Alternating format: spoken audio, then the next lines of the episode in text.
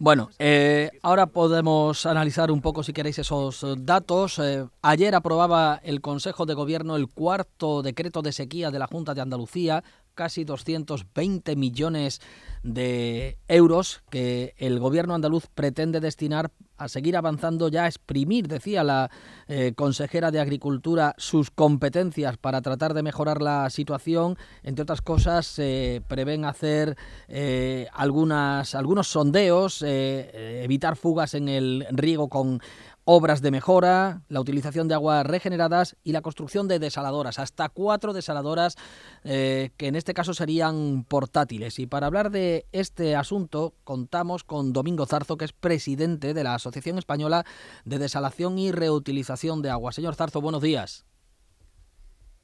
Sí, hola, buenos días, ¿qué tal?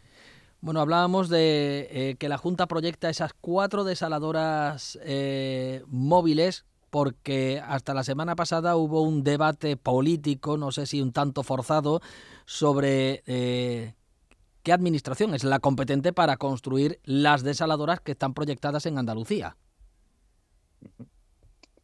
Bueno, no, lógicamente desconozco, no he estado al tanto del debate político. Lo que es cierto es que, bueno, las grandes desaladoras, lógicamente, son responsabilidad del gobierno. De, como sabes, hay Sí. Real Decreto de Medidas de, contra la Sequía de Mayo de construir, al menos en Andalucía, dos grandes desaladoras, una en Costa del Sol y otra en Levante euros y, y efectivamente tenía eh, constancia de que la Junta de Andalucía estaba eh, asimismo eh, proyectando algunas desaladoras portátiles para cubrir también algunas poblaciones.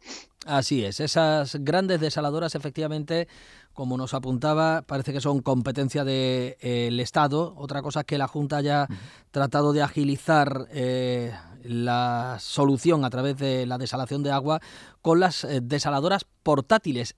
¿En qué consisten? ¿Qué es una desaladora portátil? Bueno, sí, en general se habla de desaladoras portátiles eh, cuando hablamos de desaladoras de un de pequeño tamaño, que no son muy grandes, incluso a menudo se, se montan sobre contenedores, de forma que es posible eh, montarlas sobre un camión y trasladarlas de un sitio a otro para llevarlas donde se necesiten. ¿no? Entonces, son, por ejemplo, similares a las que se utilizaron en, en la catástrofe de, del, volcán de La Palma como medidas de emergencia. ¿no? El problema de las grandes desaladoras es que tienen un, tiempo de construcción muy grande y también de obtención de permisos. Entonces, estas actuaciones para pequeñas poblaciones o zonas concretas pues, pueden ser una solución mucho más rápida. Claro, un tiempo de construcción muy grande porque mmm, la sequía que nos eh, acucia nos hace pensar que, que, las soluciones deben ser más ágiles y más inmediatas. Y me parecía uh -huh. leerle eh, no hace mucho en alguna entrevista que la construcción de una desaladora mm, de las que conocemos habitual es hasta de cinco años. O sea que, que vamos mm, tarde, no, tardísimo. Como, casi siempre. Sí, hay, yo creo que hay una falta de planificación porque siempre estamos con los embalses vacíos y, en, ese momento enseguida todo el mundo piensa en la desalación, pero hay que pensar mucho más allá, ¿no? Y efectivamente, eh, lo que es la diseño y construcción de una planta puede ser unos dos años de una gran planta, pero claro, hay cuatro o cinco años de tramitación de permisos ambientales, etcétera, que es, que es lo más lento de todo y por tanto son proyectos que se alargan en el tiempo, hay que planificarlos con mucho, con mucho tiempo de antelación. Hace unos meses el presidente de la Junta eh, tenía la ocasión de eh, visitar en Dubái eh, a algunas de las empresas pioneras en este sector, en concreto las que trabajan en Israel. Sin embargo, usted dice que España está tan cualificada quizás, mal, mm, quizás más que estos países. Eh, correcto, así es. Eh, de hecho, de las 20 empresas más grandes del mundo en desalación, 8 somos españolas. Eh, y además, España es el quinto país en capacidad instalada por, de instalación del mundo. Y como, como decía, empresas españolas han construido desaladoras en Israel, en Australia, en Oman, en Argelia, o sea, Chile, por todo el mundo. Es decir, allá donde hay un gran concurso de una gran desaladora, las empresas españolas siempre están ahí. A ver, para una comunidad como Andalucía, que tiene mm. eh, un problema tan grave con la sequía y que tiene cinco provincias costeras, ¿hasta qué punto uh -huh. la desalación puede ser solución a estos problemas? Porque, claro, también hay que tener en cuenta que el agua desalada mmm, se encarece respecto al, al, agua que venimos consumiendo uh -huh. habitualmente. Sí, efectivamente. Lógicamente, eh, eh, teniendo la costa cerca es, una solución. Como hemos dicho, no es una solución rápida. Yo siempre digo que lo primero que hay que hacer es ahorrar agua, a continuación reducir las pérdidas en redes, que son, siguen siendo importantes en España, a continuación reutilizar hasta la última gota de agua, no nos olvidemos de la reutilización, y donde no lleguemos ya a complementar con la desalación, pero bien planificada con, con un tiempo suficiente. Pero desde luego es una solución complementaria y ¿Qué, ¿Qué, volumen de agua se puede llegar a desalar en, en, una comunidad como Andalucía, como decía, con tantísimos kilómetros de costa, con, con cinco provincias costeras? Bueno, pues la que se quiera o la que se necesite. Quiero decir, el, el, mar es una fuente inagotable de agua, a pesar de lo que piensa alguna gente, el rechazo o concentrado o mal llamada salmora no es más que agua de mar concentrada que no tiene ningún impacto ambiental, dado que eh, a unos pocos metros del punto de vertido ya se vuelve a convertir en agua de mar. Muchos países están recurriendo a esto y, y bueno, es una solución sostenible y, como digo, el problema es que tiene unos plazos, hay que planificarlo bien, pero, pero es una solución. Como digo, debería ser complementada con otras medidas como el ahorro, la reducción de pérdidas en redes, la reutilización, que hay que incrementarla. No podemos dejar eh, el agua residual tratada, que es de una gran calidad, sin utilizar. Y, y a continuación desalar todo lo que podamos. Claro.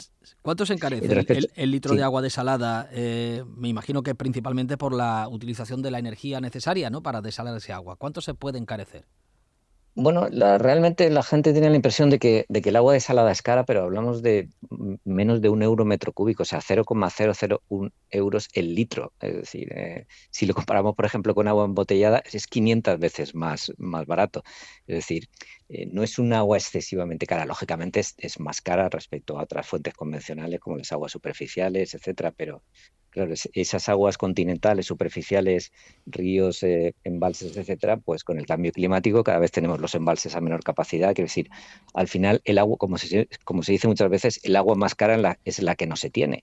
Y de hecho ese precio de agua desalada lo pueden asumir incluso los agricultores que están usando agua desalada uh -huh. en la región de Murcia y en Andalucía para, para sus cultivos, porque no tienen otra. Señor Zarzobia, le, le, decía, tenemos cinco provincias costeras en Andalucía, uh -huh. pero hay tres de interior.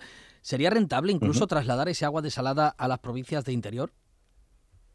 Bueno, todo depende de, de, los costes de bombeo, etcétera. Habría que calcular en cada caso, pero lo que es cierto también es que en el momento en que empezamos a usar en la costa agua de mar desalada, estamos liberando en el interior eh, caudales de, de, aguas superficiales y de otros tipos que podrían ser utilizadas por las, eh, por las provincias que no son costeras. Es decir, estamos un poco equilibrando también el, el sistema y la distribución de agua.